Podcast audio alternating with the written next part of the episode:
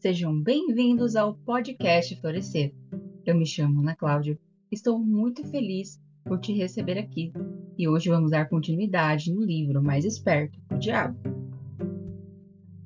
O valor de dar antes de tentar conseguir.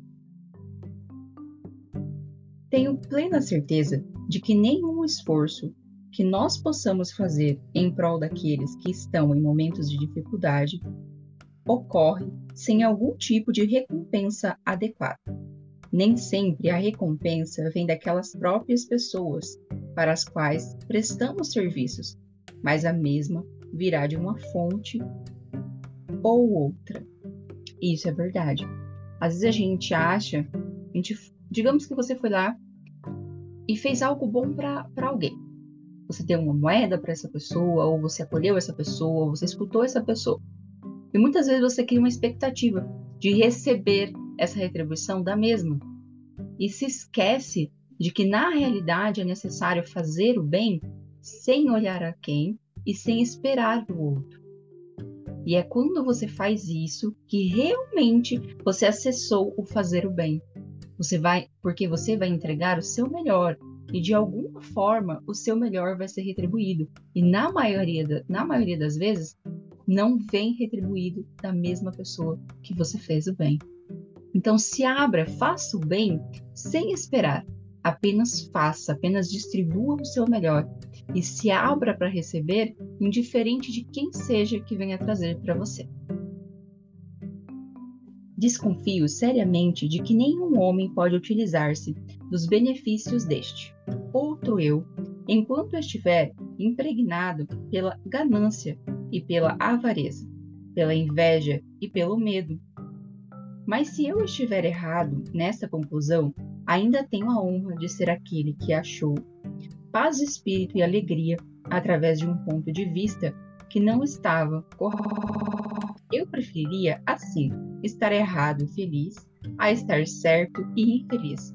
Mas esse ponto de vista não está, não está errado. Enquanto eu estiver de bem com meu outro eu, serei capaz de adquirir qualquer coisa material que, de que precise. Além disso, serei capaz de conquistar felicidade e paz de espírito. O que mais poderia alguém querer? O único motivo que me inspirou a escrever este livro foi um desejo profundo e sincero de ser útil a outros, compartilhando com eles tanto quanto eles estejam preparados para aceitar a fortuna que se tornou que se tornou minha no momento em que descobri meu outro eu. Essa riqueza, felizmente, não pode ser medida em termos materiais ou financeiros, porque ela representa muito mais do que isso. Riquezas materiais e financeiras, quando reduzidas aos seus valores líquidos, são mensuráveis em termos e saldos bancários. Saldos bancários não são mais fontes do que bancos. Esta fortuna, esta outra forma de riqueza da qual falo é mensurável, não somente em termos de paz de espírito e contentamento, mas da mesma forma como é manifestada daqueles que são adeptos da oração. Sempre quando ele traz o outro eu, essa conexão, essa felicidade, essa realização, esse não faltar nada, é a fé inabalável. É quando de fato você entra num processo de fé. Eu já vivenciei esses momentos e confesso que gostaria de vivenciar o tempo todo essa fé inabalável, quando você tem a certeza dentro do seu coração que as coisas vão dar certo. E de uma forma inexplicável, realmente aparecem as coisas na sua mão. Mas lembre-se que sempre é uma movimentação. Sabe aquele ditado que as pessoas falam que nada cai do céu? Realmente, nada cai do céu.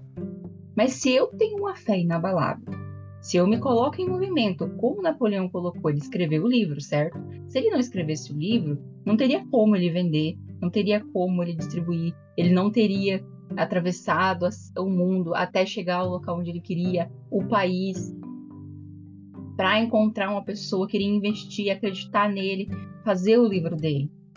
Então, sim, primeiro você precisa fazer, se colocar em movimento, do servir, do realizar. Depois que você coloca, se coloca em movimento de servir e realizar, você precisa trabalhar a fé inabalável de que de alguma forma isso vai acontecer. E é incrível quando você encontra, você encontra pessoas que são realizadas na vida. Você começa a ouvir justamente esses relatos de que elas tinham certeza que daria certo. E deu certo. Elas se colocaram em movimento. O meu avô tinha um sonho de construir uma casa de material.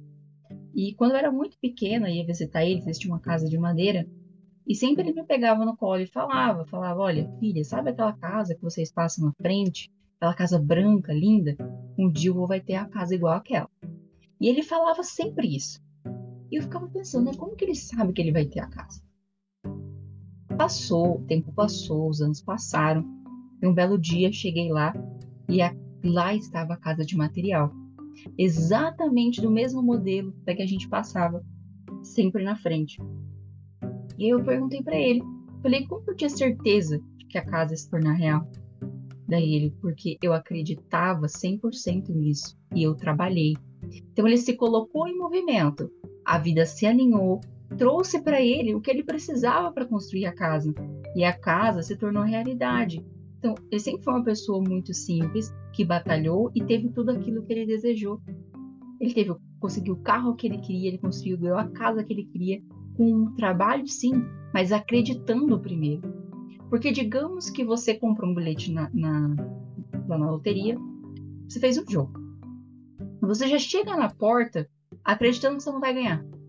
É óbvio que você não vai ganhar.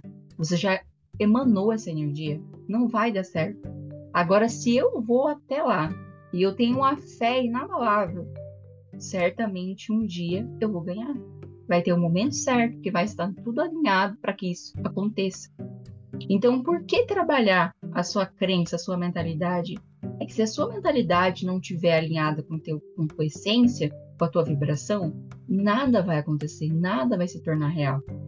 Então, eu desejo ter um relacionamento amoroso, equilibrado, mas eu não acredito no relacionamento saudável. Então, como que eu vou ter um relacionamento saudável? Então, tudo depende daquilo que a gente acredita, do que a gente pensa primeiro, para depois a gente trabalhar essa conexão maior.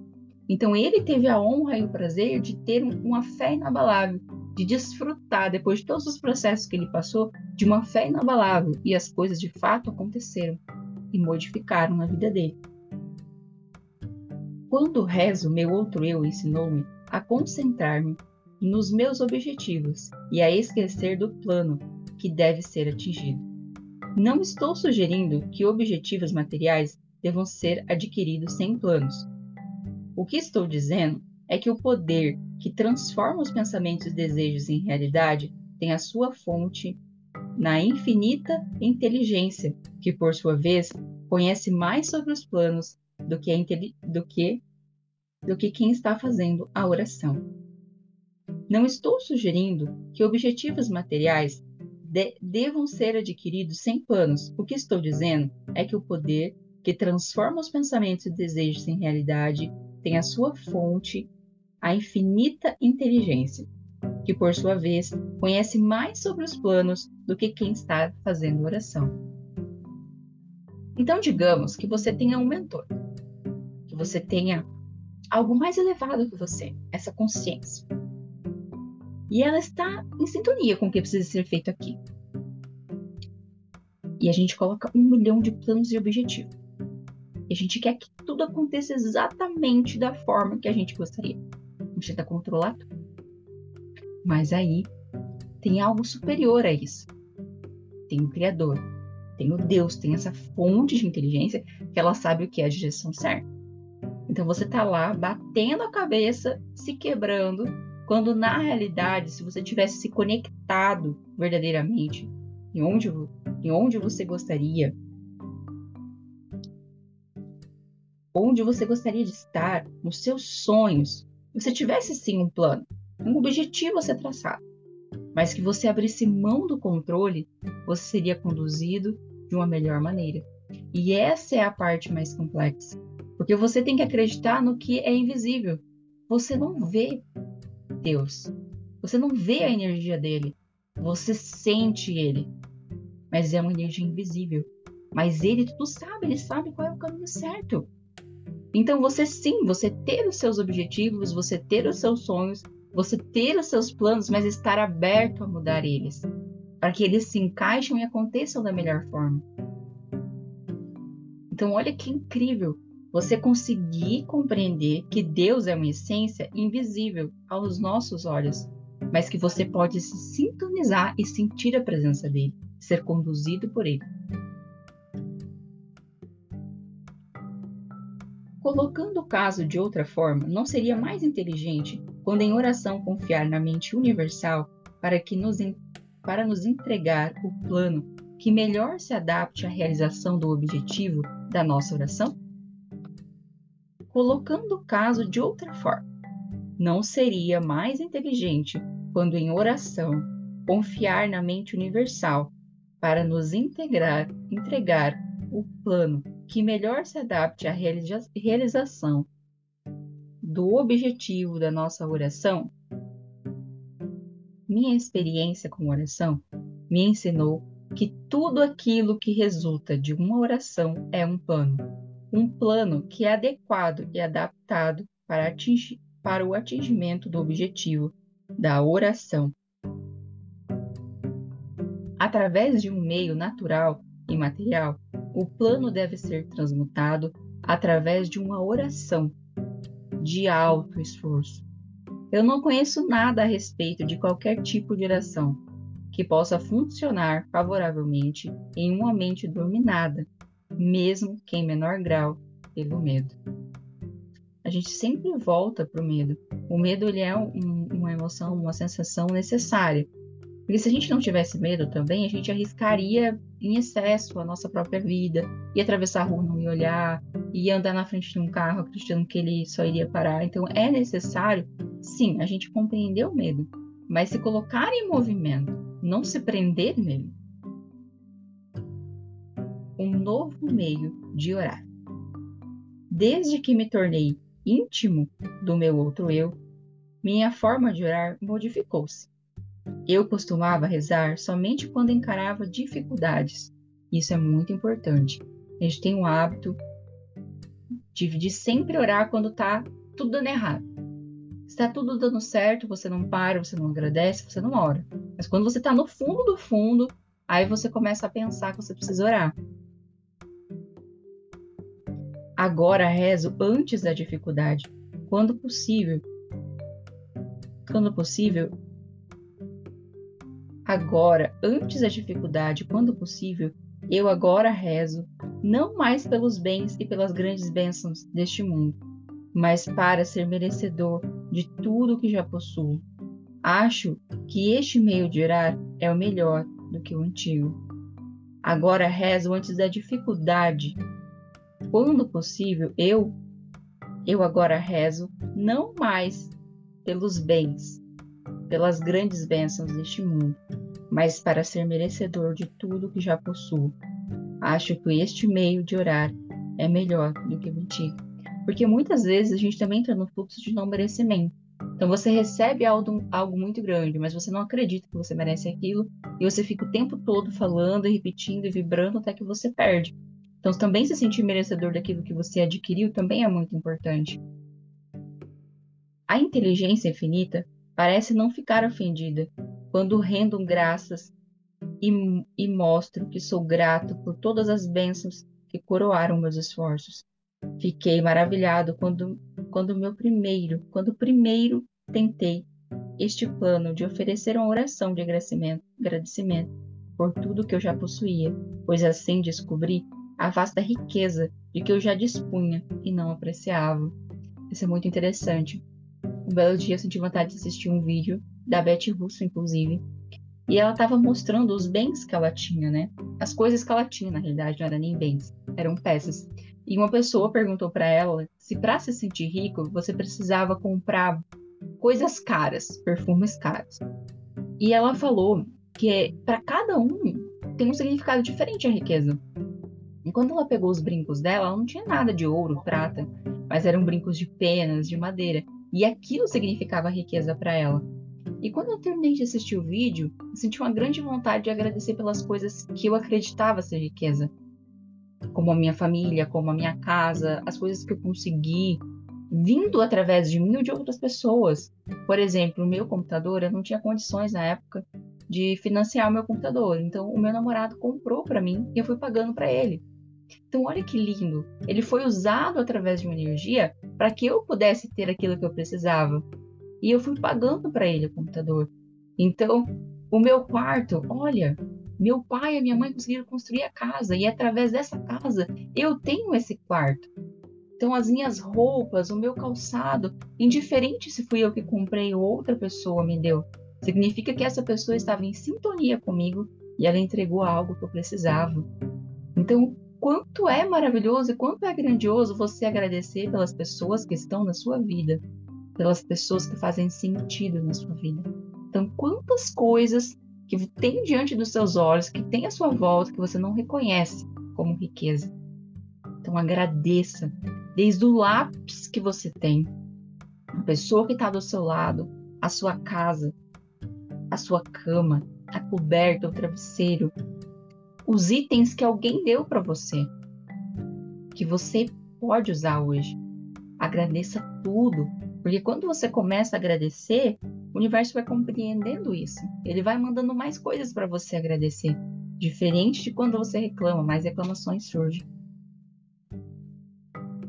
Por exemplo, descobri que eu tinha um corpo maravilhoso, que nunca havia sido seriamente danificado pela doença. Eu contava com uma mente razoavelmente bem equilibrada. Tinha uma imaginação criativa com a qual eu poderia prestar um serviço muito útil para um grande número de pessoas. Eu era abençoado com toda a liberdade que desejava, tanto de corpo quanto de mente. Nutria um desejo ardente de ajudar os outros que não tinham a mesma sorte. Descobri que a felicidade, a maior de todos os objetivos do ser humano, era minha de qualquer maneira, com depressão econômica ou sem depressão econômica. Por último, descobri que eu tinha o privilégio de me aproximar da inteligência infinita, tanto com o intuito de agradecer pelo que eu possuía e por iluminar e direcionar meu caminho, quanto para pedir mais bênçãos. Pode ser útil para cada leitor deste livro fazer um inventário de seus ativos intangíveis. Tal inventário pode mostrar que existem ativos que não possuem valor. Olha que incrível. Um ativo, um bem, uma pessoa. Sabe a tua mãe, o teu pai, o seu irmão, sua irmã, teu filho, aquele relacionamento, aquela amizade única. Isso é um valor que não dá para dimensionar em números. É algo que só você tem, algo que só você sente, que é muito importante ser valorizado e reconhecido. Alguns sinais que nós subestimamos. O mundo inteiro está passando por um momento de mudanças, de tamanhas proporções, de milhões de pessoas estão em estado constante de pânico, trazendo junto consigo preocupações, dúvidas, indecisões e principalmente medo. Parece-me que agora é o momento certo para todos aqueles que por alguma razão encontram-se naquele cruzamento da dúvida e da incerteza, para que conheçam e se tornem íntimos dos seus outros eus. Todos os que desejarem realizar tal tarefa acharão útil tirar uma lição da natureza.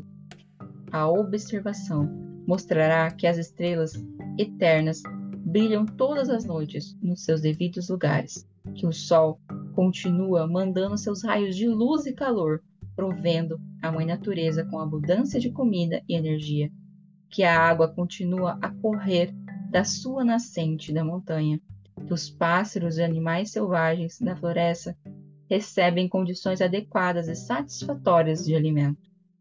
Que após um dia de trabalho vem a noite para descansarmos, que após o movimento de verão vem o inverno de calmaria, que as estações vêm e vão exatamente como faziam antes da crise de 1929.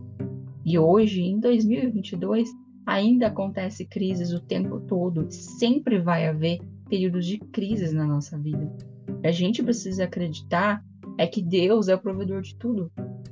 Que ele tem o poder de cocriar e de fazer com que tudo aconteça novamente. E muitas vezes ainda melhor do que a gente tinha. Que na verdade somente as mentes dos homens deixaram de funcionar normalmente. E isso porque os homens preenchem suas mentes com o medo. A observação desses simples fatos da vida cotidiana pode ser muito útil como um ponto de partida para todos aqueles que desejam suplantar o medo pela fé. Não sou um profeta, mas posso sem falsa modéstia predizer que todo indivíduo tem o poder de mudar seu estado material ou financeiro, mas primeiro ele ou ela tem que mudar a natureza das suas crenças. Então sempre a gente vai voltar para o ponto de olhar, de analisar e de compreender as crenças e a necessidade de mudar esses padrões que a gente vem vivenciando na vida. Não confunda a palavra crença com a palavra desejo. As duas não são a mesma coisa. Todo mundo é capaz de desejar vantagens financeiras, materiais ou espirituais, mas o elemento fé é a única força verdadeira pela qual um desejo pode ser transformado em uma crença. E por sua vez, a crença transmuta-se em realidade. Transmutar é mudar a energia. Então imagine que você está há 10 anos, 20 anos, o mesmo pensamento. E você quer mudar, então você vai transmutar, alterando esse padrão negativo por um positivo. E é exatamente nesse ponto o momento mais apropriado para chamar a atenção para o real benefício que qualquer um pode experimentar simplesmente usando, de forma deliberada, a sua fé, focada em qualquer forma de desejo construtivo. A mente age sempre de acordo com os nossos desejos mais profundos e dominantes. Não há escapatória desse fato. Isso é literalmente um fato. Tenha muito cuidado com o que você deseja de coração, porque, por certo, será seu. Então é bom de desejar coisas boas, né? Se você desejar do fundo do seu coração algo ruim, isso vai de fato se acontecer, acontecer na sua vida. Se Thomas Edison tivesse parado simplesmente desejado conhecer o segredo pelo qual a energia elétrica fazia com que a lâmpada incandescente acendesse, toda a conveniência que as suas descobertas trouxeram para a civilização teria permanecido como um segredo da natureza. Ele concentrou-se com um fracasso temporário. Encontrou-se com um fracasso temporário por mais de 10 mil vezes antes de finalmente conseguir arrancar esse segredo da natureza, até que finalmente ela acendeu para ele. Porque ele acreditou que conseguiria, e mais importante ainda, continuou tentando, que conseguiu a resposta, até que conseguiu a resposta. Edison descobriu mais os segredos da natureza. Eles teriam sido chamados de milagres em um período anterior no campo da física do qualquer outro homem que já viveu. E isso porque ele ficou íntimo no seu outro eu. Eu ouvi isso da boca do próprio Edison, mas mesmo que eu não tivesse ouvido, as suas realizações por si mesmo revelaram esse segredo. Nada dentro da razão é impossível para o homem ou a mulher que acredita e confia no seu outro eu. Tudo em que o homem ou uma mulher acreditar ser verdadeiro, a partir daquele instante, começa a se tornar verdadeiro. Uma oração é uma expressão do pensamento, algumas vezes expresso em palavras audíveis e outras vezes expresso silenciosamente. Observei por experiência própria que uma oração silenciosa é tão eficaz quanto a oração expressa em palavras. Observei também que o estado de espírito de quem está rezando é um fator determinante para a oração funcionar ou não. Minha concepção do outro eu, que tenho tentado descrever, é que ele simboliza meramente um novo modo de se chegar à inteligência infinita. Um modo pelo qual se pode controlar e direcionar o simples processo de combinar a fé com os pensamentos. Isso é somente outra maneira de dizer que agora tenho muito mais fé no poder da oração. O estado de espírito conhecido como fé, aparentemente, abre o meio para um sexto sentido, através do qual se pode comunicar com fontes de poder e informação que ultrapassam em muito os nossos cinco sentidos. O desenvolvimento desse sexto sentido vem sempre para sua ajuda, e ele é, na verdade, uma estranha força que vamos assumir. É um anjo da guarda que pode abrir para você. Sempre que quiser a porta para o templo da sabedoria, o sexto sentido é a experiência mais próxima a que já cheguei de algo que se possa chamar de milagre. E ele aparece dessa forma, talvez porque eu não entendo exatamente o método pelo qual esse princípio funciona. O que realmente sei é que existe uma força uma causa central, primeira, ou uma inteligência que permeia cada átomo da matéria e faz parte de cada unidade de energia perceptível pelo homem. Que essa infinita inteligência converte ramos em árvores, faz com que a água escorra dos montes em resposta à lei da gravidade, faz a noite após o dia, o inverno após o verão, cada um mantendo o seu próprio lugar funcionando de forma harmoniosa, bem como o relacionamento entre si. Essa inteligência ajuda a transformar desejos em formas concretas ou materiais. Tenho este conhecimento porque experimentei. Por muitos anos, venho mantendo o hábito de fazer um inventário de toda a minha vida pessoal, uma vez por ano, com o objetivo de determinar quanto de minhas fraquezas consegui ultrapassar ou eliminar, e também para calcular quanto progresso, se é que tive algum, fiz durante o ano.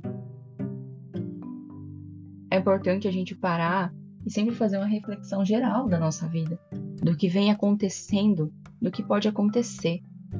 Quando a gente olha e vê as infinitas energias ou a fonte infinita, nada mais é do que Deus, nada mais é do que Criador, que ele pode criar, descriar aquilo que ele quiser. Então comece a olhar para a sua vida e compreender que são processos necessários que você vem vivenciando. E que se tudo está difícil, é o momento de orar, de orar com seu coração, aquilo que você sentir dentro do seu coração. E depois dessa oração agradecer Acredite que as coisas realmente de fato já são suas.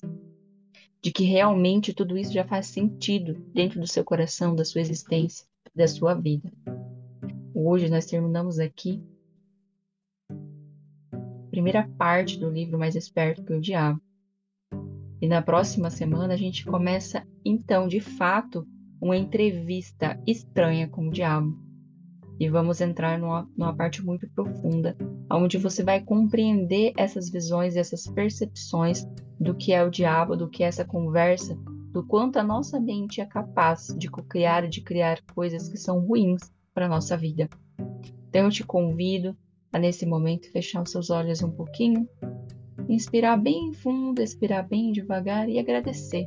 Agradecer pela sua vida e a vida de todos que estão próximos de você. E eu te espero então na semana que vem.